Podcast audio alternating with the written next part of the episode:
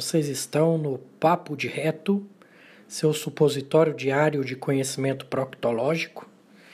Tudo o que você queria saber sobre o seu ânus, mas tinha vergonha de perguntar. Cada semana teremos uma entrevista e convidados especiais, e algumas semanas serão vídeos sobre o tema de proctologia. Espero que gostem.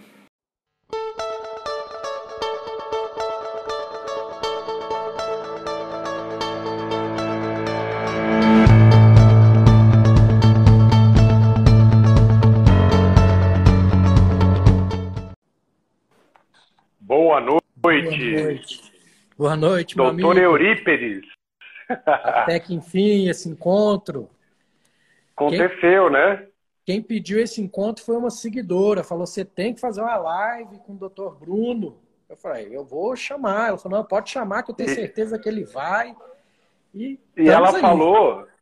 Ela falou para mim também, você tem que fazer uma live com o doutor Eurípides. Eu falei, mas quem é o doutor Eurípides? Aí eu fui atrás, né? Falei, papo de reto. Cara, é a minha cara. Ele deve ter o mesmo perfil que eu. Pronto. É fantástico. Eu vou, eu vou, te mandar um livro meu para você. Que, Poxa, quem, muito obrigado. Quem está lendo, tá falando que ri do começo ao fim, mas está aprendendo muita coisa também. É, eu quero sim, me sinto honrado. E você sabe que, é, bom, eu falo de cocô há praticamente 18 anos, né? E desde o começo sempre foi um tabu falar de cocô. Eu acredito que falar de reto também seja um outro tabu, né? E aí a gente percebeu que quando a gente falava de cocô, todo mundo ria, né? E de lá para cá eu desenvolvi justamente essa linha de abordagem didática, que é fazer o pessoal rir e memorizar. Porque não tem jeito melhor de memorizar do que com prazer, né? Porque isso vai para o sistema límbico.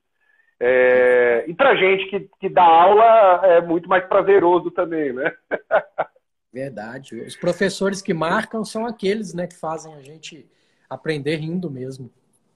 Exato. E é o único. Bom, eu falo de merda, né? Então é, é o único lugar onde você pode falar de merda e ainda ser é, ou aplaudido, ou falar de merda, por exemplo, nos grandes hospitais. Então, eu acho fantástico. Pronto, vamos começar nosso papo de merda, que o assunto é grande e, e você tem muito conhecimento no assunto e eu quero aproveitar bastante isso. Estou aqui à sua disposição. Faz um resuminho da sua trajetória, sua história, porque vai para o meu podcast, o pessoal Bom, gosta de. de claro, conhecer. claro. Bom, eu sou biólogo, sou microbiologista. É, os meus títulos são na área de microbiologia, começando por virologia. Uh, eu, uh, em 2004 até 2006, eu tive a oportunidade. É, a minha família inteira tem muitos médicos. Meu pai é médico, meu pai é GO. Sou casado com uma nutricionista. É, em 2006, é, eu tive a oportunidade, com grupos de médicos, de trazer para o Brasil o primeiro laboratório de análises clínicas focado unicamente em intestino e permeabilidade intestinal. É, isso em 2006, né, quando ninguém acreditava em microbiota no Brasil. Tanto não acreditava em microbiota no Brasil que eu registrei o termo microbiota é meu. Mas todo mundo pode usar, viu? já é de uso público. Mas microbiota.com.br, por exemplo, é, é meu, ou minha empresa se chama Microbiota, então quando eu passo meu cartão é, no supermercado, não está escrito Bruno, está escrito microbiota, né? E, e de lá para cá, eu trabalho muito, trabalhei muito tempo com diagnóstico de intestino, os mais variados, trabalho até hoje, trago novos diagnósticos para o Brasil. É, eu sou empresário, eu tenho uma empresa que se chama Microbiota, essa empresa ela trabalha desenvolvimento novas, é, trazendo, fazendo todo regulatório ou desenvolvendo novas técnicas de diagnóstico, mais focada para o intestino. E a outra parte da empresa, ela faz a viabilização de novos ativos no Brasil, seja suplemento ou seja medicamento, Uh, a gente faz toda a parte regulatória, toda a parte de marketing científico. Então a gente está sempre, a empresa está sempre antenada no que tem de novo de diagnóstico é, e também de novos produtos, como probióticos, prebióticos, paraprobióticos. E bom, eu amo demais, amo de paixão intestino. É, eu devo a minha vida ao intestino, eu devo a minha vida ao cocô, né? é, desde 2006 eu não parei um só dia de estudar intestino, voltado muito mais para a parte da microbiologia.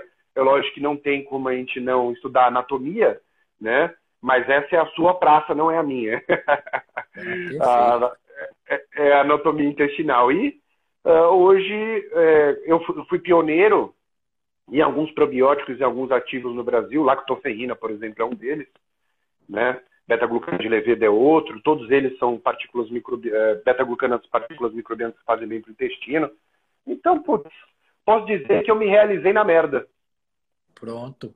Então, dois. Agora, dois... a sua trajetória é fantástica. Eu tive a oportunidade de ouvir.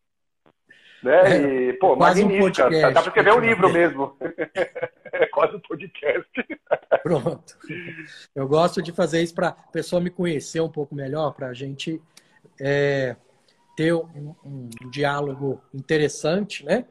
E sua trajetória também maravilhosa e vamos dizer, eu acho que uma live só contigo não, não vai ser suficiente, não, porque eu quero aprender muito contigo. Oh, é... Vamos, é só, é só a gente agendando, até mesmo pelo serviço que você presta para o pessoal. Obviamente, eu olhei o seu Insta também. É, é um tabu, né, falar de, de, intestino, um tabu falar de reto, é um tabu falar de hemorroida, é um tabu falar de câncer de próstata, é um tabu falar de retocolite ulcerativa, mal de Crohn, e você faz isso com uma fruga, de uma forma tão frugal que as pessoas se sentem confiantes de poder procurar o tratamento, de poder é, procurar uma solução, né? Porque homem não tem anos, né? Você já deve ter percebido quando você pergunta para o homem, né? E aí, lá atrás, vamos ver como está o ânus. O quê? Vai ver meu ânus por quê? né? Não, não vai mexer no meu ânus. Aqui não tem anos, não. Né? É, tem, então, tem um mas ele entende a importância, né? Tem um capítulo no meu livro que fala justamente disso, sabe? Que muitos são levados pelo braço pela esposa. Ou então um amigo que virou e falar, cara, esse caroço no seu ânus aí pode ser câncer, cara. Aí o cara no outro dia tá no consultório. Mas sem passar medo, o machão não vai não, viu? Você pode ter certeza. Não vai, não vai mesmo. É engraçado, né? Porque tem um problema do machismo aí, né? Que é uma grande, na minha opinião, uma grande babaquice. É quando o machismo ele mata, nesse caso. É quando o machismo mata. É, Deus não deu um ânus para você à toa, viu? E ele tem que ser olhado. É que mulher, como está acostumada aí no ginecologista, né? Ela tem esse costume de ser invadida. Agora o homem não, ele acha que tem algum problema com a masculinidade dele. Não é isso que vai fazer ele mais macho ou menos macho. Inclusive, macho é quem vai. Exato. Macho é quem vai, até mesmo porque não é agradável. Pronto. É isso aí. Né? Vamos, vamos entrar nos nossos assuntos aqui, que senão acho que a gente não vai vamos. conseguir cobrir tudo que a gente quer. É, a gente faz outra. Faz quantas precisar, porque eu gostei, gostei também da pessoa, você é muito divertido. Muito obrigado. e é sempre bom assim, né? Tipo, num boteco deve ser bom de, de conversar, viu? Ah, dá merda. Exato. Com certeza. Eu vi, eu vi um vídeo seu recente com, com outra profissional falando da diferença entre microbiota e microbioma. Acho que é bom para a gente começar você pincelar isso aí para a gente. É, muita gente confunde, né? E eu sempre gosto de equiparar com ecologia. Porque quando a gente estuda da boca ao reto, quando a gente fala de é, é, microbiota intestinal, ela responde a uma ecologia. Então, nada mais é do que sucessão ecológica, combate ecológico, né? E é, briga ecológica. Então, eu gosto de comparar a mesma coisa. Quando a gente fala de biota, a gente está falando dos seres vivos que vivem em determinada região.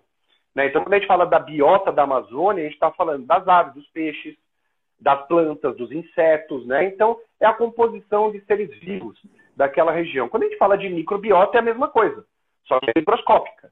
Né? Então, é, a relação de micróbios que vivem no seu corpo, que é muito mais do que você mesmo, né? porque a gente é muito mais formada de célula microbiológica do que de célula humana, isso é a nossa microbiota.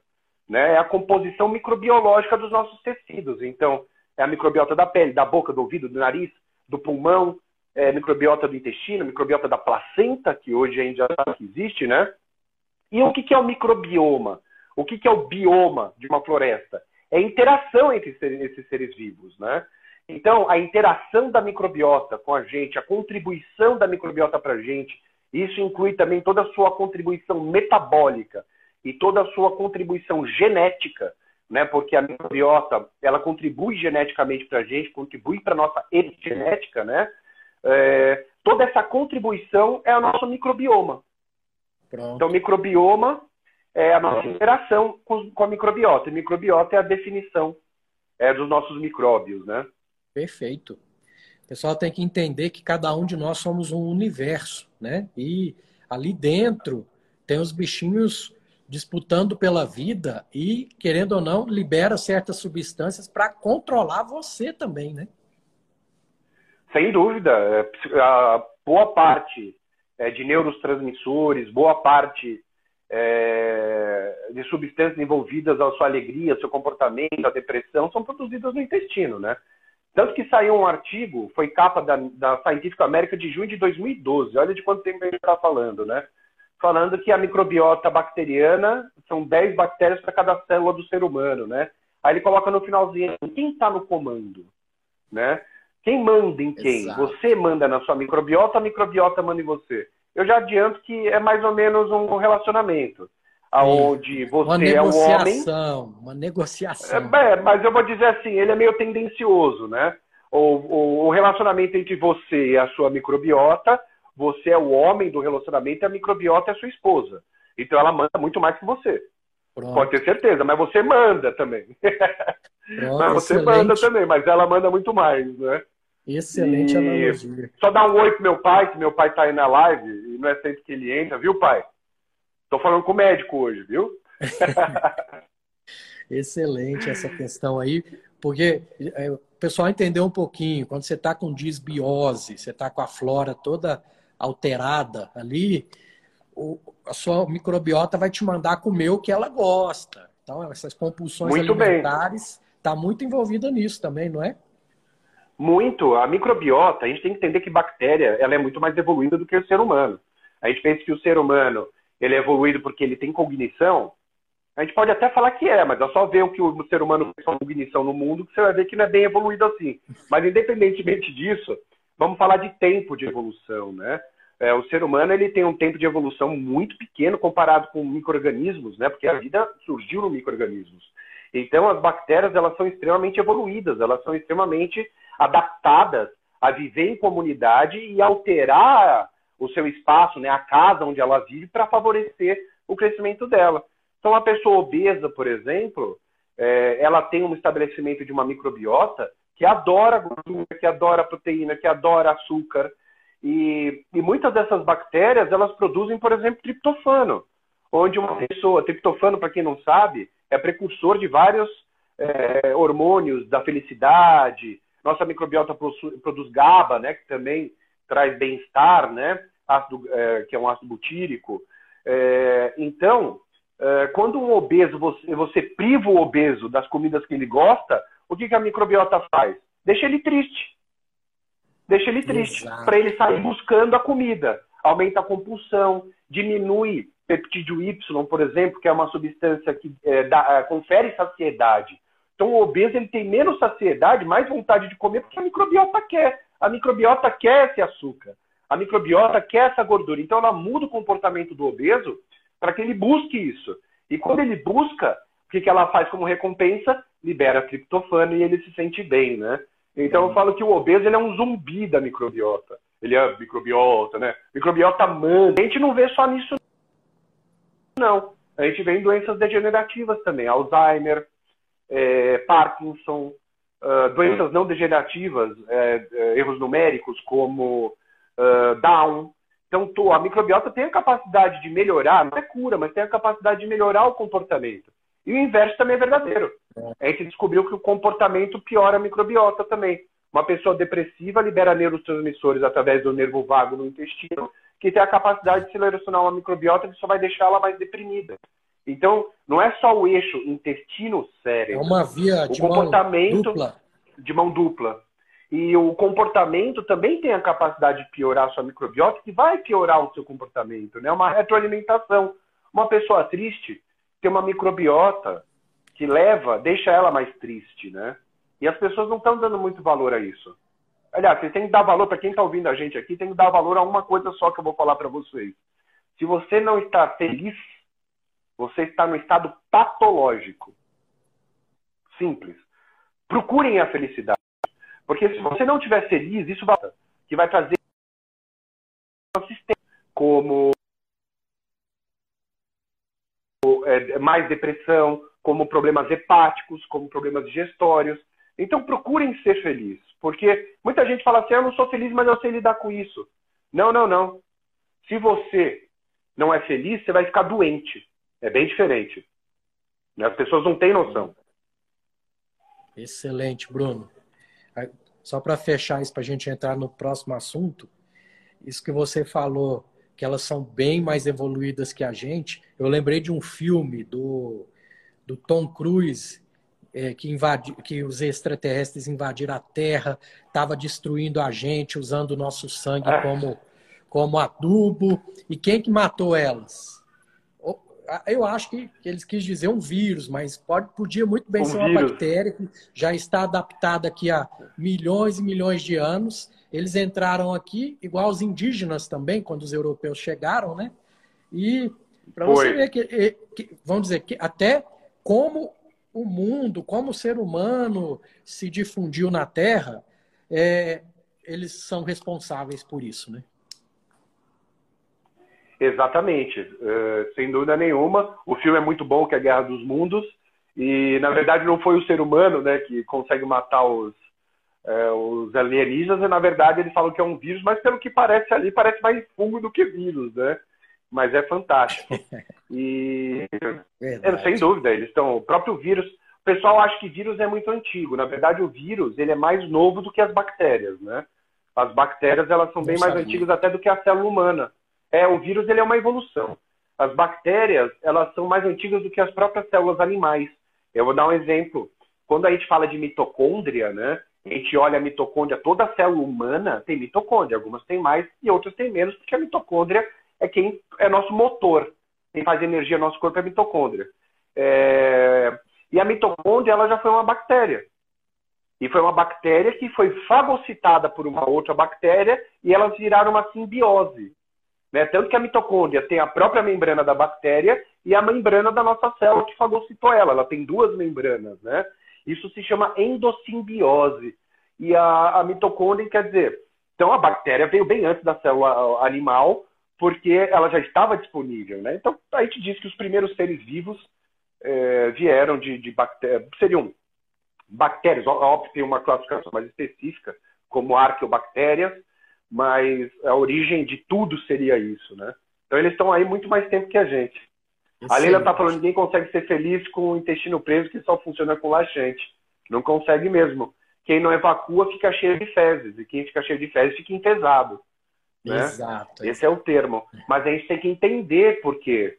Às vezes a, a não felicidade leva o intestino preso também. Então tudo Exato. tem que ser é... feito de forma holística. É a tal da via de mão dupla, né? Então, é tal da via de mão dupla. A gente entra agora numa parte importante que nenhum convidado meu ainda tratou, eu deixei para você que é especialista, que é a relação firme-cutis bacteroidetes. Como você explica Sim. isso para mim, para um leigo, de forma bem sucinta? Claro. A gente usa o termo disbiose, que é o desequilíbrio dos bichinhos que vivem dentro de você, né? Ou seja, você tem os bichinhos bons e os bichinhos ruins. Quando os bichinhos ruins estão em excesso, estão ganhando, a gente chama de desbiose, né? Só que a gente precisava de uma métrica para isso na ciência. Não adiantava a gente só falar, olha, você está com gases mal cheirosos, suas vezes estão pastosas, nossa, você soltou um pum que eu tenho que mandar limpar o filtro do ar-condicionado, né? A gente usava, é, você fez cocô, eu tenho que chamar a defesa civil. Então a gente usava termos empíricos para entender é, sobre essa desbiose. E é óbvio que a ciência ela precisa de uma métrica. E uma das principais métricas é, para a gente entender o que, que é uma desbiose é a relação firmicutes bacteroidetes. É a concentração é, desses, é, dessas bactérias, né, desses tipos bacterianos, filos bacterianos, é, no nosso intestino, no nosso extrato fecal. Porque a gente sabe que excesso de firmicutes está relacionado a vários tipos de doença. E queda de bacteroidetes também. O excesso de bacteroidetes é um problema. O excesso de bacteroidetes também está relacionado a uma depressão específica por excesso de GABA, tá? de ácido butírico. Mas é, a gente sempre fala que os bacteroidetes e os firmicutes têm que estar num equilíbrio, mais ou menos de 60%, 40%. Então, quando a gente quebra essa relação, esse equilíbrio firmicutes bacteroidetes, é uma das principais métricas hoje para a gente falar que uma pessoa está com desbiose. E em todos os artigos científicos modernos é, que tratam de desbiose para atleta, microbiota de atleta, microbiota de é, paciente bariátrico, de obeso, de qualquer microbiota, eles sempre vão usar o termo relação ratio, né?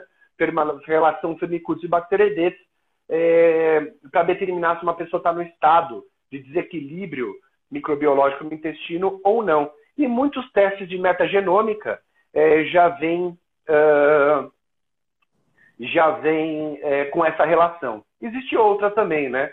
Existe a BACT2. BACT2 é, um, é mais moderno, é utilizado mais por cardiologistas, porque hoje os cardiologistas estão dando muita atenção para microbiota intestinal, até eles já têm um grupo genômico disso, que se chama Metacardes, e lá eles usam é, outra métrica, que é o BACT2. BACT2 é um grupo de bacteroidetes, é um grupo de é, fecalobactéria, né? Tem uma fecalobactéria super conhecida, que é a fecalobactéria praunice, né? Muito importante em criança, muito importante no adulto também. Então, a gente já sabe que quando você tem esse grupo BACT2, você tem bactérias boas. Quando cai esse grupo BACT2, a gente também está no estado desbiótico. Mas a relação Firmicutes bacteroidetes certamente é a mais popular. E eu gosto muito, porque BACT2 ele é muito exclusivo da região europeia. Porque as pessoas não entendem que não existe uma. É, não existe uma uniformidade entre as microbiotas das pessoas do mundo. Porque a microbiota ela responde muito aos hábitos alimentares, né? E os hábitos alimentares na, no, na Alemanha é diferente do Brasil. A microbiota do alemão é diferente da nossa. A mesma coisa, a microbiota de uma pessoa que é vegetariana é diferente de uma pessoa que é omnívora, que é diferente de uma pessoa que come muita proteína animal, que a gente já sabe que não é boa para a microbiota, né? Câncer coloretal está, está relacionado a alguns grupos de bactérias que a gente acha nessa região, é, que são fermentadoras de proteína animal e produzem muito lipopolissacarídeo. Para quem não sabe, lipopolissacarídeo é uma substância que bactérias gram-negativas produzem no intestino que está relacionada a processos inflamatórios, entre outros problemas, né? E, então a gente tem que tomar muito cuidado porque o brasileiro ele tem um consumo de proteína animal absurdo, né? toda refeição tem que ter carne no Brasil, senão não é uma refeição completa. E a gente não tem essa necessidade é, de carne vermelha todo dia. Né? Então, sabe que esse perfil microbiológico do brasileiro está muito relacionado à sua dieta e muitas das doenças no Brasil estão relacionadas ao excesso de consumo de proteína animal e ao excesso, infelizmente, de estresse e ansiedade. Excelente, excelente. E, e, sem contar a dieta ocidental, né, Bruno? Que essa aí, é, além de ser alta em gordura animal, gordura e proteína animal, ela também é alta em carboidratos. Então aí é a bomba também, perfeita, é. né? É a bomba perfeita para você ter outras comorbidades e também é aquela dieta fast food, né? Fast food está abaixo de qualquer coisa chamada de gastronomia. Porque você tem alta gastronomia, baixa gastronomia e fast food, né? Fast food, ele não serve mais nem para quem está com fome. Ah, você já comeu McDonald's? Já comi. Lógico que eu já comi. Eu já fui jovem, adolescente, caramba. Já comi. Você é contra McDonald's? Sou mesmo. Se, quiser, se o McDonald's quiser me processar, vem. Pode vir. Tá? Eu sou contra fast food, McDonald's. Você é um deles. Tá? Porque ali a gente tem um excesso de coisa processada, de conservante. É, se vocês pegarem uma série super antiga chamada Super Size Me, foi um cara que ficou 30 dias comendo só McDonald's. No 15 dia, ele comia e vomitava. Ele já não conseguia. Era café da manhã, almoço e jantar. No final de dois meses, ele passou no médico. O médico falou: Você está com problemas hepáticos irreversíveis. Né? Então, quando uma criança fica, mãe, me leva no, no fast food, me leva no fast food, e a mãe, vou levar como se fosse um presente para a criança. Para a criança pode parecer um presente, mas, mãe, não é um presente para a criança. Você está viciando ela numa coisa muito ruim, que é excesso de comida palatável. Tá? Então, é, eu não tenho nada contra o McDonald's. Se eles quiserem me doar um pouco do dinheiro que eles ganham, eu ia ficar muito feliz. Mas quando eu falo McDonald's, eu posso estender a Arby's, Bob's, KFC. Todos, vocês quiserem me processar, sem problema nenhum. O problema é que se vocês quiserem me processar, eu vou ter que provar. E aí o bicho pega. Nem fumo come, né? Que a, a, eu não sei qual que é o começo do seu nome, né? Mas ela falou nem fungo come. Tem um, tem um número um, vocês, não sei se já viu isso, Eurípides. Tem um, tem um museu que guardou o número um e ele tá igualzinho. Com a batatinha. Verdade. Ele não apodreceu, cara. Verdade. Tanto né? conservante que e tem ali, é problema. Né, que ele não, é. ele não apodrece. É que não tem comida, né? Plástico também não absorve, também não apodrece. Então aquilo é praticamente plástico, né? né? Fábia, muito é. obrigado, Fábia. Nem fogo come. Hum. É, chegamos, é, cobrimos bem os primeiros assuntos. Agora, uma ideia que eu tive para conversar contigo é a gente ir descendo para explicar um pouquinho da flora de cada local. É, pode falar da flora normal e alguma curiosidade patológica que você achar interessante? Claro. A gente começar pela. Primeira flora... vez que me pedem isso. É, eu pensei, eu falar, acho fantástico. Tem que fazer alguma coisa diferente, né? Até para aproveitar o seu conhecimento, vamos falar assim. Então, a, a, flora da boca, normal, tá. patológica, alguma curiosidade? Algumas curiosidades, né? Primeiro, quando a, como a gente vai descer da boca ao reto, tá? Porque muita gente não sabe que o ânus não faz parte do sistema gastrointestinal, ele se desenvolve junto com o pênis e com a vagina e depois migra né? Tanto que tem gente que nasce com o intestino fundo cego, né? E aí faz uma cirurgia, eu acho que você já deve ter participado de algumas dessas, mas, viu, galera? Pra vocês ficarem tranquilos, tá? O ânus é de origem sexual, tá? mas vamos lá. É, é, vamos falar de ecologia de novo, tá? Então, quando a gente fala da boca até o reto, a gente também tem que pensar como que é o ambiente nesse lugar. A boca, o ambiente é rico em oxigênio. Então, ali a gente vai ter muitas bactérias que usam oxigênio no seu metabolismo uh, e essas bactérias que usam oxigênio se multiplicam super rápido. Por isso que é, a gente fica com bafo muito rápido, né? A boca, ela, se você não bebe muita água, se você não tem uma boa higiene bucal, altera o ambiente rapidamente. Ali a gente tem algumas bactérias anaeróbicas também. Por quê? Porque a gente tem bactérias que, que não são boas, que produzem muco na nossa boca, principalmente no dente elas fazem o biofilme, na bochecha também. E dentro desse biofilme não tem oxigênio. E aí permite que bactérias que não usam oxigênio, que são as anaeróbicas, elas se estabeleçam. E aí é um problema, porque elas não estão no ambiente delas, né? Então eu vou falar um monte de nome aqui e vou dizer porque a maioria das pessoas nunca ouviu falar dos nomes que eu vou falar aqui. A grande maioria dos nomes. Por quê? Porque no Brasil todo mundo está acostumado a ficar dando probiótico para todo mundo achando que probiótico resolve um problema de intestino que não resolve. Então, as bactérias mais conhecidas no Brasil é lactobacillus, bifidobactéria, lactococcus, porque todo mundo só conhece elas. E quando você vai estudar a microbiota da boca, do estômago, do intestino delgado, do intestino grosso, essas bactérias praticamente nem aparecem. Aparecem numa baixa concentração, enquanto milhares de outras bactérias aparecem, né? Então, na boca a gente tem fusiobactéria, a gente tem peptostreptococcus, aí tem estomatococos, aí, é, deixa eu pegar outros aqui da mente, algumas eu quero anotar, né? a gente tem actinomyces, a gente tem hemoraxela, essas são bactérias é, que a gente acha comumente na boca, são bactérias até consideradas é, da microbiota normal da boca. Agora, quando a gente tem uma alteração para firmicutes, mais firmicutes do que actinobactérias, cai lactobacilos, porque tem lactobacilos na boca, cai a concentração de lactobacilos na boca, a gente tem o estabelecimento de uma desbiose bucal. Tá? Ah, e desbiose bucal a gente consegue ver em algumas doenças específicas? Consegue. A desbiose da boca de um obeso é diferente da desbiose da boca de uma pessoa saudável. Opa, não tá, uma pessoa saudável não tem desbiose, perdão. A, a microbiota da boca de um obeso é diferente da microbiota da boca de uma pessoa saudável e parte da contribuição proximal, né, do intestino delgado, uh, da microbiota vem da boca.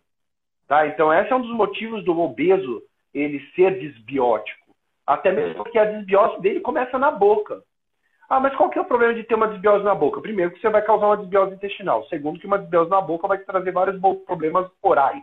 tá? E o terceiro, se você for uma mamãe e você estiver gestante, saiba que a melhor coisa que você pode fazer não é emagrecer. Eu não estou falando para você emagrecer. Eu estou falando para você alterar sua Você tem nove meses para alterar sua microbiota, tá? Porque quando o bebê nasce, a maior contribuição no nascimento é vaginal e intestinal.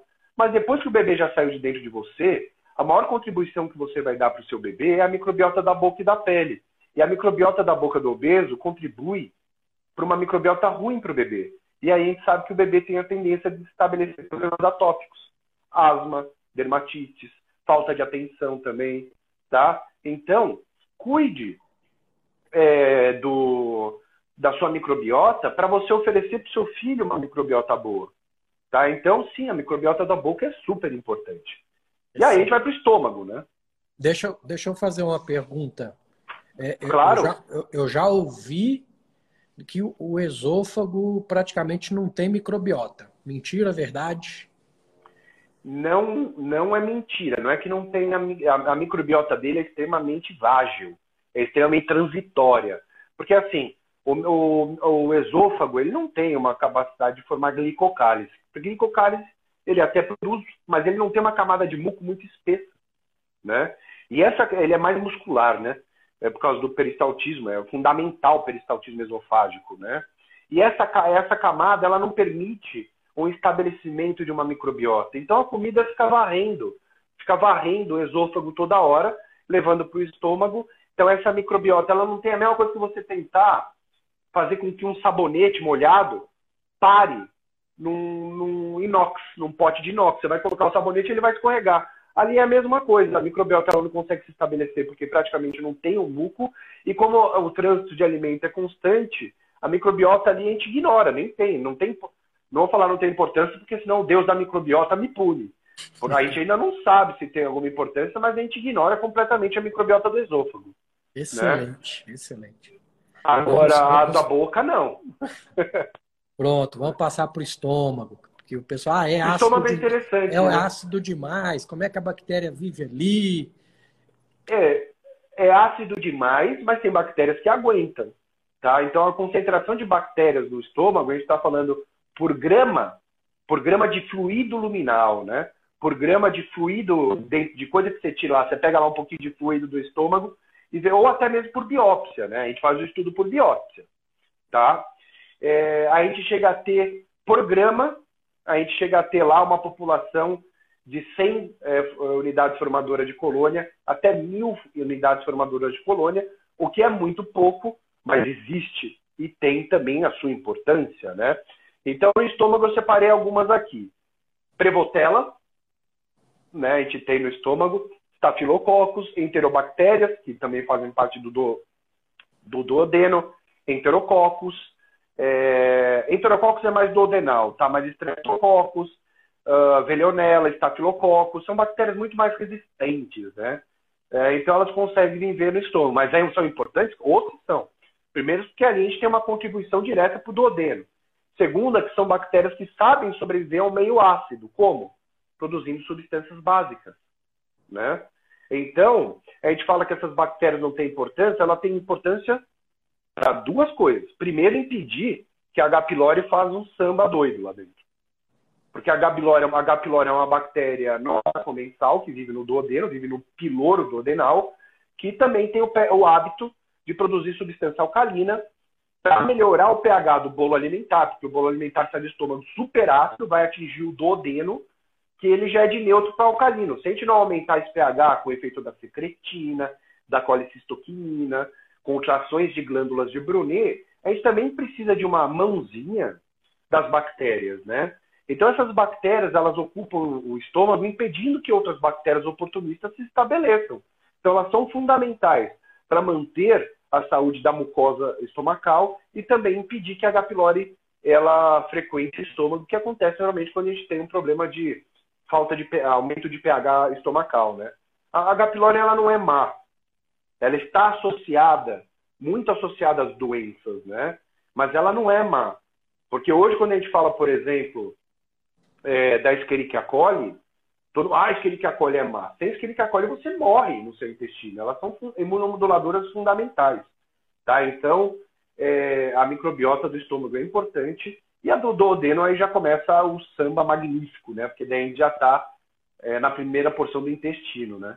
Pronto. Só, só para a gente fechar o estômago, que é bem interessante, a questão do H. pylori, é, esse tratamento indiscriminado aí com antibiótico para H. pylori, que tem colega aí que viu H. pylori quer tratar todo mundo, que, que não é bem assim, né, Bruno? Que não é, de forma alguma. Vê, vê se eu estou falando besteira, que aqui no Brasil ela é praticamente endêmica no, no, no ser humano. E lá no hemisfério norte é menos a proporção, mas que aqui no Brasil é, você pode, acabou de tratar, daqui três meses repetir o exame, grande chance dela estar tá lá de novo, porque ela está no nosso meio, na água, na comida. Tá. É, é, concordo que ele é tratado de forma indiscriminada, é um protocolo, né? Você viu H. pylori, você entra normalmente com o pylori PAC. E eu vou falar uma coisa para vocês, galera. Eu já vi, eu trabalhei com antibiótico por muito tempo da minha vida, ainda trabalho. Eu já vi antibiótico fazer estrago na microbiota, mas eu nunca vi fazer tanto estrago quanto o pylori PAC faz porque eu não estou falando que eu sou contra, pelo amor de Deus, hein? Antibiótico está aí. É, tem, tem os casos correta. Isso, tem os casos que tem que tratar, a gastrite aplásica. É, Exato. Tem alguns casos que a, né? H. pylori mais essa patologia de base é igual a câncer no futuro. Esse caso trata, mas não tratamento indiscriminado, né? Esse aí tem que ser banido. Então, o tratamento de H. pylori, a gente tem que entender. A bactéria, ela é uma bactéria oportunista, né? Então, a gente tem que entender por que, que ela está tendo a oportunidade de entrar no estômago. Obviamente que isso pode ser um problema anatômico e a gente tem que estudar de uma forma mais clínica, né? Mas também pode ser um problema de hipocloridia, porque a bactéria, a H. pylori, ela odeia ácido, tá? Então, ela só vai para lá quando você não está com pH ácido muito é, competente né? E também ela, é, então assim, a melhor forma, na minha opinião, de tratar H. pylori, se não for o caso exclusivo de antibiótico, é a reeducação alimentar e a cabeça, tá? Agora, fica usando os prazóis da vida aí para ver se você não vai ter H. pylori. Se você inibe bomba de próton, próton, o que que é, né? Próton de hidrogênio, H+. Conforme as suas células do estômago, células oxínticas e parietais, elas recebem uma informação do nervo vago. Aí elas começam a contrair, elas liberam prótons de hidrogênio dentro do seu estômago. Certo? E esse prótons de hidrogênio deixa o seu pH ácido. Se você ficar inibindo isso, vai piorar e você vai permitir que o pH eleve e bactérias oportunistas entrem. Ah, mas isso não é ciência. Isso não é ciência para quem não estudou. A bomba de é, inibidor de bomba de próton está relacionado ao aumento de H. pylori há mais de 10 anos. Inclusive, há uns dois anos atrás, foi capa da, do caderno de saúde da, da Folha de São Paulo, a capa assim, a página inteira. Tá, inibidor de bomba de próton faz mal para a saúde.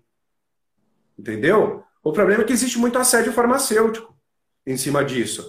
A visitação, para quem não é médico, não sabe muito bem como esse assédio funciona.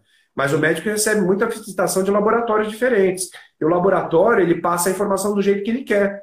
E aí o médico compra essa informação se ele quiser. Mas se for um médico independente, estudado, que estuda, todo médico é estudado, perdão, é, que estude constantemente, recicle, procure o próprio conhecimento, ele não vai cair nessa. Então tem que tomar cuidado com o inibidor de bomba de próton, porque ele faz mal sim. Ele está de venda livre. Você pode comprar. Ah, eu estou com azia, eu estou com gastrite. Será que é? necessário bomba, inibidor de bomba de próton? Ah, eu tô com azia. Será que a azia tem alguma coisa a ver com bomba de próton? Então a automedicação também é um problema, né? A pessoa toma, o médico passa uma vez e não volta mais. Vocês estão achando que é o quê? tem que voltar no médico sempre, né? Então existe muito assédio da indústria farmacêutica. Eu sou fã da indústria farmacêutica, trabalho para a indústria farmacêutica, não é por isso que eu corroboro com o tipo de, de, de assédio que eles fazem. Né? Verdade. Mas verdade. tomar muito cuidado. Vamos continuar descendo, Vamos continuar então, descendo, então. Vamos lá. E a gente vai já. Aí a gente já vai, deixa eu pegar minha cola aqui. Porque eu quis, eu quis separar só bactéria que ninguém nunca ouviu falar, né? Aí a gente chega no intestino delgado.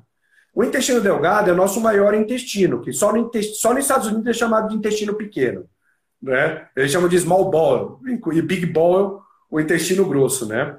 Mas o intestino delgado ele é grande, por quê? Por que, que ele é longo? Porque nós somos onívoros, né? Então, por, por a gente também não ser carnívoro, nós somos onívoros, a gente também comer vegetal, a gente precisa de uma, uma, uma, uma superfície de, de contato muito grande para conseguir pegar todos os nutrientes dos vegetais. Né? É só olhar um, um, um, bicho que é vegetariano, que é herbívoro. O carneiro ele tem 22 metros de intestino delgado. Né? Então, o nosso intestino delgado é muito grande para a gente poder absorver nutrientes que estão relacionados a nutrientes de difícil acesso. Por isso que ele é muito grande. Mas não é porque ele é o maior que ele, ele, ele é, apresenta a maior concentração de bactérias. A maior concentração de bactérias é no intestino grosso. E a maior variedade também, mas a microbiota do intestino delgado é fundamental.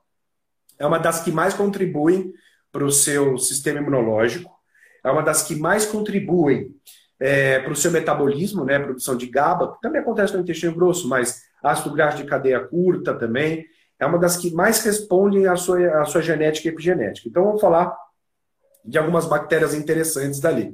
Enterococos, todo mundo já conhece, frequenta o intestino delgado, principalmente porque é uma região. No intestino delgado, o estômago ainda tem bastante oxigênio. No intestino delgado, a gente começa a ter um degradê. Começa com oxigênio e vai começando a ficar sem oxigênio. E esse degradê, ele também serve para nossas bactérias. Então, a primeira porção do intestino delgado é o duodeno.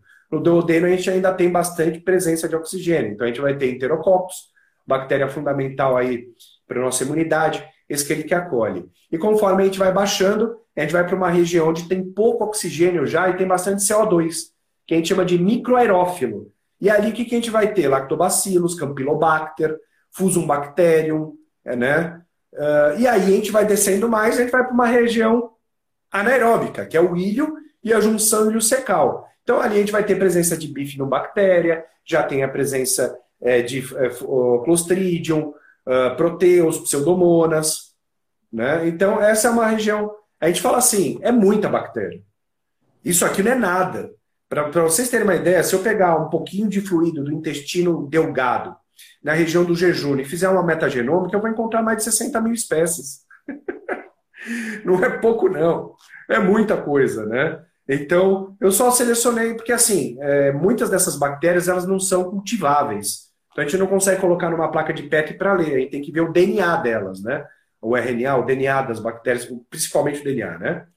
Uh, que é por ribossomo 16S, que a gente fala, né? E eles também, ele não, tem, não é extremamente amplo. É muito mais amplo do que placa de Petri, mas pega 6 mil, mais ou menos, variações, né? É, então a gente não consegue, a gente não faz a menor ideia da nossa microbiota ainda, completa, de forma alguma. A gente sabe o nosso genoma, mas a nossa microbiota não. Excelente. E aí a gente pode descer um pouco mais, né? Que é o intestino grosso. O intestino grosso é um zoológico, é uma loucura. O intestino grosso é onde você tem o maior número de espécies. O intestino grosso onde você tem a maior concentração de bactérias. Né? No intestino delgado, a gente vai de 10 elevado a 3, então, são, é, 10 elevado a 3 é mil, até 10 elevado a 5, 100 mil. Né?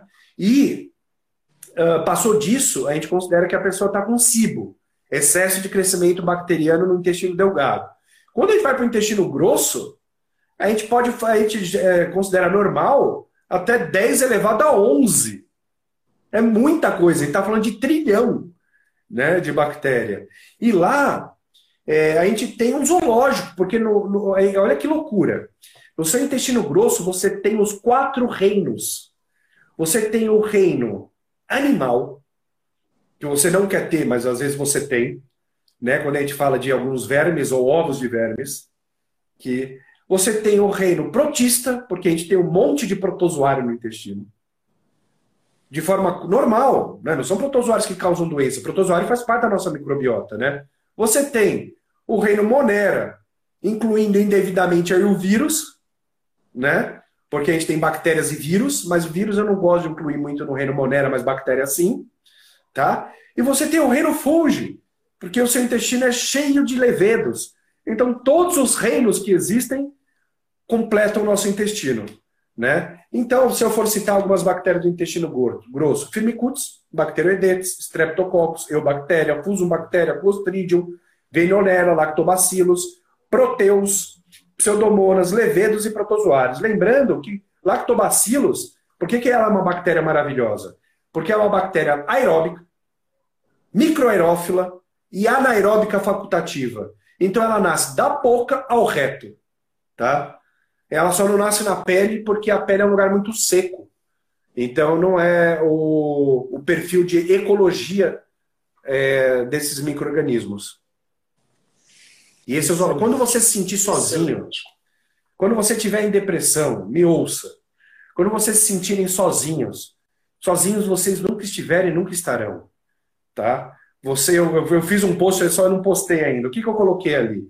A gente, existe um relacionamento entre nós, nós e microbiota, né? E a microbiota ela te ama de uma forma que você nem imagina, talvez mais, mais do que qualquer pessoa é capaz de te amar, porque você é a casa da sua microbiota. Você tem milhões e milhões e milhões de micro-organismos, às vezes mais evoluídos que você, vivendo dentro de você num relacionamento amoroso científico, num relacionamento amoroso microbiológico, né, a gente fala que a felicidade de alguém nunca pode ser responsabilidade de outra pessoa. Mas nesse caso, não tem como. Então vocês, a gente vive num romance na nossa microbiota que a gente nunca está sozinho. Sempre que você se abraçar, sua microbiota está te abraçando, né? Então cuidem da sua microbiota com muito amor. Porque ela também vai te tratar com muito amor, se você tratá-la com amor. E digo mais, num final tétrico, vocês vão junto para o túmulo, você e sua microbiota. E ela vai te consumir até a última célula. Então não existe mais nada do que nada mais do que romântico, porque você é digerido pela sua microbiota depois que você morre, caso você não seja cremado. Então eu acho que é o, é o maior amor que existe entre você e seus micróbios. Você nunca está sozinho, pensa neles. Vamos lá. Pode falar. Vamos lá. Dá uma pinceladinha, uma pinceladinha porque o pessoal acha que é, isso que você disse é muito importante. O pessoal pensa na microbiota como, é, como só bactérias, mas os vírus, eles têm uma importância muito grande, porque eles têm um tropismo pela, pelo sistema nervoso entérico e podem causar problemas de motilidade. Dá uma pinceladinha nos vírus mais importantes, se possível, assim, para gente. É, é ótimo, extremamente pertinente, né? A nossa microbiota ela é formada de bactérias, vírus, fungos e protozoários maior concentrado é bactéria, depois vem vírus, depois vem fungos e depois vem protozoários. Precisamos de todos eles dentro da gente. O vírus, para quem não sabe, ele é um parasita intracelular obrigatório. Não é porque a gente chama de parasita que nesse caso ele é ruim, né? Que ele é mau. O vírus, ele tem, como ele, como ele precisa de uma célula para se multiplicar, porque o vírus não tem organela, ele precisa usar a maquinária celular para se multiplicar. O vírus ele precisa invadir as suas células para se multiplicar. E nisso ele pode fazer coisas boas e coisas ruins. Coisas boas, por exemplo, boa parte da contribuição da epigenética, da nossa epigenética, vindo dos micróbios, é contribuição viral. Tá? E você tem muitos genes nas suas células que estão, estão ativados e não deveriam, por exemplo. E o vírus tem a capacidade de inativar alguns vírus é, de alguns genes que são oncogenes, genes que podem virar tumores, né? Então a gente chama de vírus supressores de tumor. Então ele tem essa capacidade de metilar é, oncogenes e silenciar ele. Então ele é importante. E também, infelizmente, a gente tem alguns oncovírus, né? Que são aqueles vírus capazes de ativarem é, oncogenes. E a gente sabe também que os vírus eles estão relacionados diretamente com aquele sistema nervoso responsável pelo nosso peristaltismo, pela, concentração, pela contração intestinal, que é chamado de plexo de Auerbach. Né? O plexo de Auerbach, de Auerbach é aquele feixe nervoso que contrai o seu músculo para causar o peristaltismo. Para quem não sabe o que é peristaltismo, é a contração involuntária do seu intestino que leva a comida até a privada. Né? Ela vai que nem apertando pasta de dente, uma hora a pasta de dente sai. A gente faz isso dentro da gente. E é, a gente já sabe inclusive de artigos de 2020, que material genético viral está relacionado à, à capacidade, à competência da contração muscular, ou efetiva né, uma contração muscular boa, um trânsito intestinal correto, ou, infelizmente, uma contração acelerada, trânsito intestinal acelerado. E isso, galera, parece que é, uma, é um problema, mas não. Isso é adaptação do seu organismo, isso é maravilhoso. Tá? Por quê? Quando, por exemplo, existe, existem vários tipos de diarreia. Eu sei que para vocês diarreia é aquela coisa que não dá nem que é mais rápido que a velocidade da luz ou do pensamento, né? Porque quando você tem uma diarreia, não dá nem tempo de pensar nem de acender a luz. Dá até né? de então, piscar o bichinho. Piscar o bichinho. É, exatamente, você não pode nem piscar que você já caga. Então o que acontece? A diarreia ela é uma reação do seu corpo para que coisas que estão dentro de você não fiquem lá por muito tempo, coisas ruins. Então vou dar um exemplo para vocês. Você leva a sua filha, seu filho, sua filhinha na praia em janeiro. Essa é a maior época, não estou falando para você não levar, mas essa é uma época onde a gente tem uma virose intestinal muito comum, chamado rotavirose, ou rotavírus, ou norovírus, norowalk, vírus norowalk, norovírus, né? E olha que loucura, o seu intestino sabe que você está com vírus. E ele sabe também que quanto mais rápido ele eliminar o vírus de dentro de você, melhor.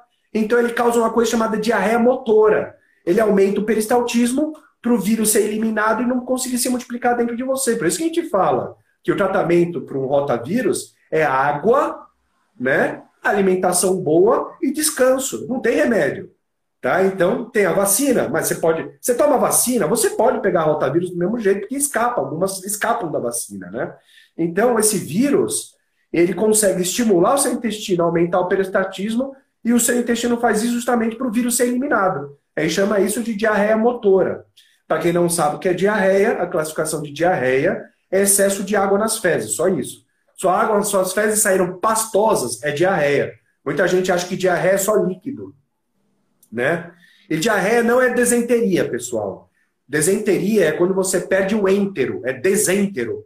É quando você perdeu a capacidade entérica. Então você também tem um processo digestivo é, prejudicado, peristáltico. É, a desenteria é pior que uma diarreia, tá? Às vezes o pessoal fala, né? Tem uma classificação antiga que ainda prevalece, que desenteria é quando você já vê traços de sangue, mas você pode ter uma desenteria sem ter traços de sangue. É bem pior desenteria do que diarreia, vai por mim.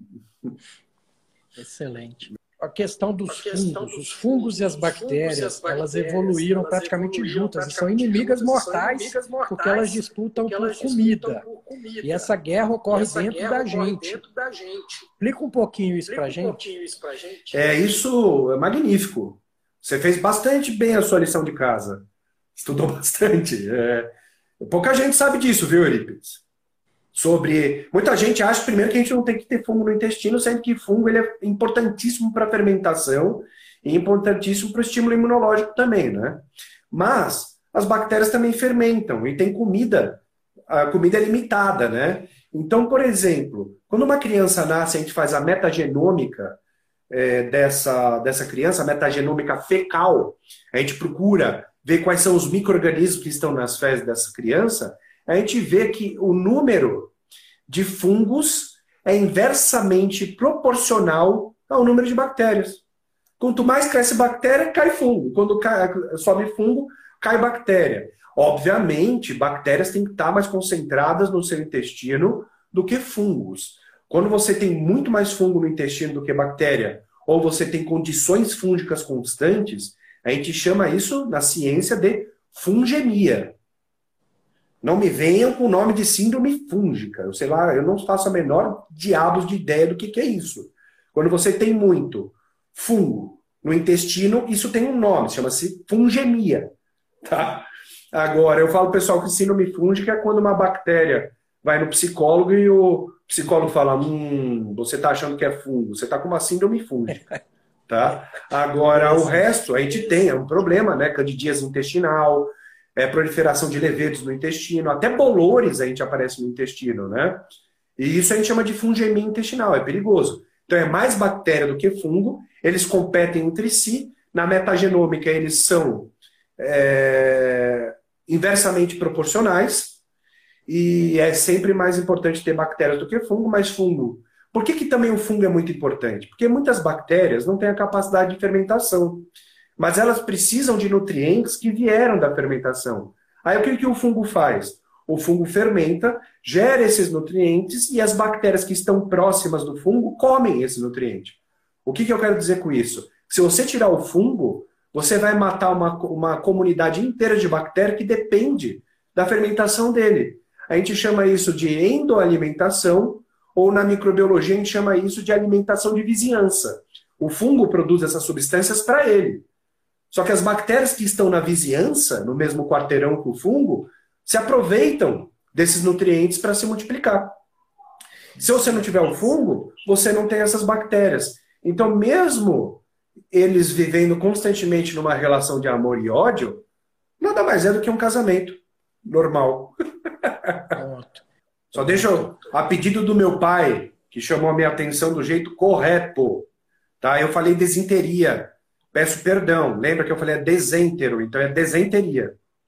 Tá? É meu pai, é, meu pai, ele é rigoroso nisso, ele tem toda a razão. A gente tem que sempre aprender do jeito certo. Eu fiquei, eu, eu todo mundo fala desinteria, desinteria, e é desenteria. É perda do enter, tá? Então, obrigado, pai, pela. Ele me chamou agora no, no, no, no WhatsApp e falou: Bruno, é desenteria, não é desinteria, né? Então, estou só me corrigindo aqui que eu falei, falei errado mesmo. Bruno, como vai para o meu podcast, eu sempre peço para o meu convidado colocar livros que mudaram sua vida. Pode ser da área ou e fora da área também. Putz, cara, livros que mudaram a minha vida. Bom, eu posso dizer alguns. Primeiro, o Gaiton. Acho que o Gaiton deve ter mudado a vida de muita gente. É, outro, Microbiologia de Brock. Brock, o autor, ele fala da microbiologia de uma forma romântica. E o livro é tão didático que todo, todo mundo que quer entender um pouco de intestino tem que entender de microbiologia, né? Microbiologia de Brock certamente é um livro maravilhoso, didático e acadêmico ao mesmo tempo. É... São livros realmente que mudaram a minha vida. Tem mais também. Uh, livros. Uh... Tem um livro que eu li há uns 20 anos atrás que se chama Memórias de um Primata. E esse Memórias de um Primata ele fala é, sobre um é, neurocientista que viveu por quase 30 anos dentro de uma tribo de babuínos na África. Então, ele via a estrutura social dos babuínos das savanas, e durante a década de 70 inteira, 80, e um pouquinho antes da década de 70, ele viveu durante a mesma tribo. E ele viu essa tribo se fragmentar, ele viu é, as relações entre os primatas de querer ser o macho alfa, então como os jovens se uniam para derrubar o macho alfa. E então ele, ele fazia sempre um paralelo entre é, a vida dos macacos e o ser humano. E tem uma passagem, por exemplo, que um macho alfa ele perde o trono. Vários jovens eles se unem para derrubar o macho alfa e derrubam o macho alfa. E o que, que o macho alfa faz?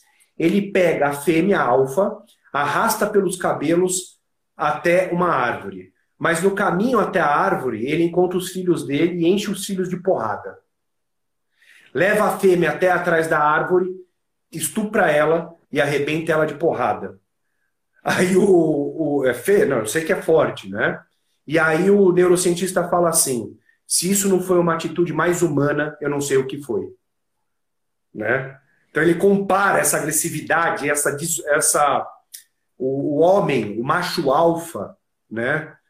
Ele tem esse problema da masculinidade, ele tem esse problema de se sentir inferior. Isso é um problema do ser humano macho, né? Enquanto na verdade o macho alfa está aqui, ó, não está no tamanho do dedão e não está na força dele, está na capacidade que ele tem de cuidar da sua fêmea, tá? Então o macho alfa que cuida da sua fêmea, o macho alfa que cuida da sua prole. Esse é o macho alfa ser humano. E não aquele idiota, daquele desembargador idiota que apareceu aqui em Santos, né, que não quis colocar é, a máscara e ainda chamou o guarda civil que estava fazendo o trabalho dele muito bem feito, que é formado e pós-graduado, e chamou ele de analfabeto porque ele é desembargador. Esse é o típico macho alfa que esse psico, esse, neuro, esse neurocientista está se referindo, esse idiota, né? Então, eu acho que o macho alfa hoje é aquele que sabe cuidar, aquele que sabe tratar, aquele que entende as responsabilidades do sexo forte, que é o masculino, né? E não agir de forma idiota. Eu já fui, eu já fui adolescente. Todo adolescente é um macho alfa estúpido, né? E então esse livro é maravilhoso, chama Memórias de um Primata. E se eu puder recomendar alguns outros, posso recomendar todos os livros do Noah Gordon, como Físico, Xamã, são livros maravilhosos, romances assim incríveis. Eu leio muito, eu leio muito. Eu leio livro físico e leio Kindle. É, então, falar de todos, eu li agora os arquivos secretos da Mossad, achei muito legal, e ao mesmo tempo eu li algum de fantasia, mas eu tenho alguns livros meus de cabeceira que eu não abro mão, Microbiologia de Brock, Guyton, Sobota, né? Ou Francone, eu gosto muito do Francone e do Jacobson, o Jacobson mistura fisiologia também. Gosto do Netter, porque o Netter é colorido né? Uh, a grande maioria dos livros que eu gosto são de medicina, essa é a verdade. Excelente. Excelente. Para a gente fechar, fechar, seu tempo está curto, como te encontrar os seus projetos futuros para o meu público conhecer? Cara, eu, eu sou muito low profile. Eu não ligo. Eu peço desculpa para todo mundo que está me assistindo. Eu sou extremamente grato e honrado com a sua audiência. Sou mesmo. Sempre que alguém dá valor ao que eu falo, eu me sinto muito grato, certo? É, eu, não, eu não sou uma pessoa. Se você quiser me seguir, eu me, eu me sinto grato. Eu não gero muito conteúdo, eu não sou uma pessoa que me exponho muito, eu não sou uma pessoa que ligo para seguidores. Eu, eu me satisfaço muito com o meu conhecimento para mim mesmo. Sempre ajudo as pessoas que me procuram pelo Instagram.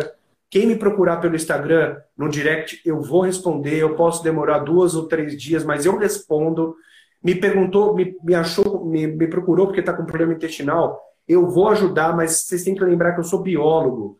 E mesmo até entendendo de tratamento, eu nunca vou passar tratamento para vocês e vou recomendar que você passe no médico ou numa nutricionista, porque não é minha atribuição. Mas eu não gosto, eu tenho muito problema com essa exposição, porque às vezes a gente fala alguma coisa e uma pessoa leiga segue, e ela pode ser prejudicada se ela não passar por um profissional, né? Então eu estou muito feliz com a minha vida é, dentro das cavernas, né? Mas é, quem quiser me seguir, eu me sinto honrado. Se quem precisar de ajuda, eu vou ajudar. Eu sou muito mais empresário do que professor. Já fui professor por muito tempo, mas como eu trabalho com inovação, quem traz inovação não vai conseguir prescrição se não ensinar para que, que serve. Né? Eu só trabalho com produto de prescrição. Eu não trabalho com commodity. Então, quando eu trago um produto novo como lactoferrina, eu tenho que palestrar o Brasil inteiro explicando para os médicos para que serve a lactoferrina, para os nutricionistas, mas já fui professor acadêmico, sou professor de pós-graduação, eu não sou uma boa pessoa em divulgar. E muita gente acha que eu sou idiota porque eu deveria ter um milhão de seguidores. Eu não acho. Eu me sinto muito bem em saber é, que quem me segue é orgânico, segue porque gosta às vezes do que eu falo, é, se eu sirvo de referência para alguém, eu me sinto extremamente lisonjeado, honrado, mas é, alguns cursos que às vezes eu dou, eu nunca é curso meu, tá? Eu sou convidado. E alguns, é, algumas palestras é, eu divulgo sim no Insta e você pode ficar antenado. Mas eu sou uma pessoa low profile. Quem, é, eu acho que muita gente confunde excesso de seguidores com sabedoria. E não é porque uma pessoa tem 2 milhões de seguidores que ele entende sobre o assunto. Tá? Então essa desconfiguração eu não quero para mim não. Só. Excelente. Excelente. Né? Eu só tenho Agora vocês seguem o Dr. Eurípides, ele é um cara que entende do assunto realmente, entendeu? Ele é um cara que Foi sabe do que está falando. Né? Você, fez, você fez cirurgia também, não fez? Eu sou, sou proctologista. É, então, cirurgião, vocês não têm noção que o cirurgião precisa entender e saber rápido na hora de tomar uma decisão. Então, acho que são pessoas assim que têm que passar o exemplo com a sua humildade, com a sua história de vida. Para quem não conhece, procurem saber qual é a história de vida do Eurípides, porque é fantástica. E pessoas que podem interagir direto com o público. Eu não posso, porque eu sou biólogo e a minha profissão não permite. Né? Então, eu sigo você, vou continuar seguindo, vou ver suas postagens sempre. Sempre que eu puder comentar, eu vou comentar. E quem quiser me seguir, siga por sua conta e risco. Perfeito. Perfeito. Eu sabia, que ia, ser top, ser top, não tinha como, não, tinha não, como ser. não, ser. Vamos divertido. Pensar, em outras. Em outras. Sempre, Fica cara. Com Você Deus. conta comigo. Gratidão. A gente, pode, a gente pode fragmentar numa próxima, pode marcar daqui 15 dias, para o pessoal também não enjoar da minha cara. Mas a gente pode pensar em fragmentar depois microbiota infantil, microbiota no obeso, microbiota no câncer. A gente pode juntar obeso com diabéticos, porque a gente já descobriu que a microbiota do obeso, através da epigenética, ela tem a capacidade de é, interagir com a nossa epigenética com acetilação e desacetilação de estonas. Então, a microbiota do obeso ela está muito relacionada ao estabelecimento da diabetes tipo 2. A gente acredita que mais de 90% seja causado pela microbiota, né? Então, obeso, não adianta só você ir lá e arrancar o estômago. Não adianta só fazer o Y de Ru. Porque, galera, a obesidade, infelizmente, ela tem CID, Cadastro Internacional de Doenças, mas, na minha opinião e na opinião de grandes cientistas, que eu ainda vou me tornar um dia, ela não é uma doença metabólica, como, como ela é classificada, tá? A doença, a, a obesidade, é uma doença comportamental. Ela não é uma doença metabólica. Porque quando você opera uma pessoa, você, você acaba com o problema metabólico dela. Mas ela continua com cabeça de obesa. E ela sempre vai se prejudicar por causa disso. Então, teve um, um cientista, só para a gente finalizar, uma história fantástica. Teve um, um, um psiquiatra na, na Europa que, por cinco anos, ficou acompanhando consultas de endocrinologistas e nutricionistas só obeso. Só obeso. Ele ficava quietinho no canto da sala, vendo qual que era a, a, a como chama? Como que ia ser o discurso dos obesos, né? E no final de cinco anos, ele coloca a conclusão. A obesidade mata o obeso. Mas a obesidade é o menor problema do obeso. Porque o maior problema do obeso são os fatores que levou à obesidade. Né? a baixa autoestima, a falta de exercícios, os erros metabólicos, a depressão, né? Então, um obeso, ele é um obeso, não o endócrino, né? não o obeso glandular. O obeso que é obeso de comer é porque ele tem um problema comportamental e não metabólico. Ele gera um problema metabólico. E eu achei fantástico essa conclusão dele, que o menor problema do obeso é a obesidade, sim os fatores, porque você emagrece, mas você continua com baixo da autoestima. O meu pai mandando parabéns para nós aí. Muito obrigado, pai. Sabe que eu não canso de falar isso, mas o dia que eu atingir 1% da sua integridade, eu vou ser o cara mais feliz do mundo. Né? Meu pai é um médico extremamente íntegro, é médicos como ele que faltam. Meu pai é formado em 73. Ele vai ficar bravo por eu falar isso, mas não existem mais médicos como você, médicos como ele. É... Oi, Natália, é, nutricionista fantástica também. É, não existe mais médicos que olham o paciente de forma individual, na minha opinião. É lógico que existem, mas são muito poucos. Hoje a medicina virou ciência exata, deixou de ser ciência biológica, né? Porque hoje o cara pede um exame que vem dentro de dois números, são referências, e se tiver fora da referência, precisa desse medicamento. Se tiver dentro da referência, não precisa desse medicamento. Medicina é ciências biológicas, ela não é exata. As referências são importantes para gerar uma conduta mas cada paciente é individual e ele precisa de um carinho, né? Ele precisa sentir, ele precisa, o paciente, ele precisa se sentir é, abraçado, ele precisa sentir é, suportado. Ele sabe, ah, aquele médico tem um suporte, mas hoje, hoje você faz no médico, ele faz o carimbo, ele pede as coisas que ele pede para todos, mas ele não investiga mais. É problema da medicina isso? Até pode ser um pouco. Mas eu vou dizer também que é um problema do ambiente, porque um médico que atende convênio, ele tem que atender 40 pessoas num dia para poder sobreviver. Meu pai atende convênio, mas mesmo assim, o meu pai ele se dedica muito no paciente. Então ele ganha pouco. ganha pouco mesmo. Mas é um cara que se dedica para um paciente porque faz parte da formação dele faz parte do modus operandi dele entender, ele quer ajudar o paciente, que é o objetivo do médico. Ver um paciente melhorar e não ficar rico. Buda, falava o seguinte: quem disse que o homem veio para a Terra para ter sucesso financeiro? Ele veio para ter sucesso, tá? Senão, essas pessoas que estão sendo presas, elas não, elas são insucesso. Então, meu pai é um exemplo de médico para mim. Porque às vezes ele me liga ou me manda mensagem, se preocupando com a microbiota de um paciente que ele está atendendo no convênio e pede várias coisas que ele pode fazer para esse paciente para melhorar o intestino. Meu pai é gineco, então vaginose de repetição, ele é uma pessoa que sempre se preocupa com o intestino porque tem tudo a ver. Né? Então o que está faltando hoje, na minha opinião, é a humanidade. É isso que está faltando. Excelente. Certo? É isso aí. E é isso aí. Eu então... tiro meu chapéu para você, doutor Euripides.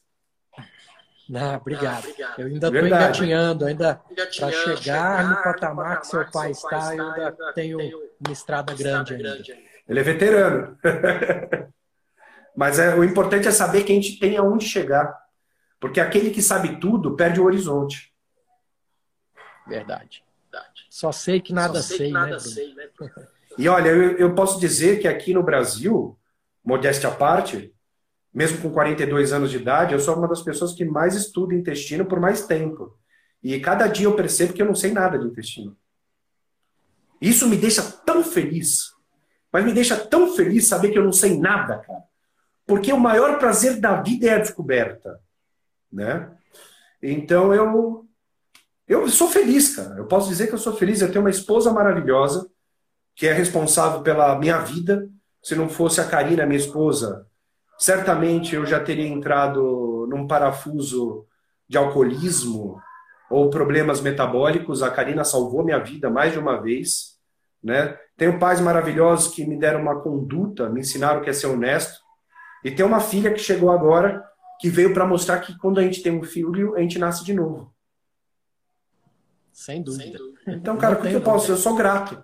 Eu sou uma pessoa que sou grata, vivo grato, acordo grato, agradeço ao universo, sou grato às pessoas que me rodeiam, ignoro pessoas que me fazem mal, não tento mudar ninguém. A minha esposa, Karina aí, ó. Não tento mudar ninguém, não tento. Cara, eu falo assim: o maior exercício que você pode fazer todo dia para sua vida. Acordem.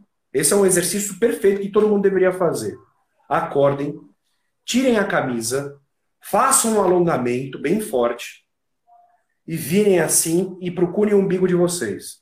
Quando vocês acharem o umbigo, olhem para o seu indicador e acompanha ele até o umbigo. Repete isso dez vezes todo dia, porque o melhor exercício que você pode fazer é olhar para o próprio umbigo. Porque enquanto você critica outra pessoa, você está fazendo coisas bem piores do que essa pessoa que você está criticando. Olha o seu umbigo, tenta evoluir como pessoa. Esquece o que aquele cara que gosta do Bolsonaro, aquele cara que gosta do Lula está falando. Porque antes de gostar deles, vocês têm que gostar de vocês. Tá? A política é importantíssimo, mas é, o autoconhecimento é o mais importante. Maravilhoso. Maravilhoso. O fechamento não podia ser melhor. Que bom. Vou, vou, então vamos lá. Cuidar, vou cuidar da, da pequena agora e andar de bike. Você vai para sua filha, eu vou para meus dois pequenos ali também que tá me esperando Coisa boa. Maravilhoso. Eu estou esperando ela crescer. Eu quero outros, né? Mas estou esperando crescer para jogar videogame comigo também, com certeza. Pronto. Minecraft é maravilhoso. Verdade. Verdade. Fica com Fica Deus. Com Deus. Viu? obrigado pelo convite. Muita mesmo. Muito obrigado. Você também. Vamos marcar a nossa próxima. E para todo mundo que assistiu a gente aí, grande público do Dr. Eurípides, muito obrigado aí, porque a sua audiência honra a nossa, nossa caminhada na vida. Tchau, tchau. Até mais. Tchau, boa noite. Boa noite.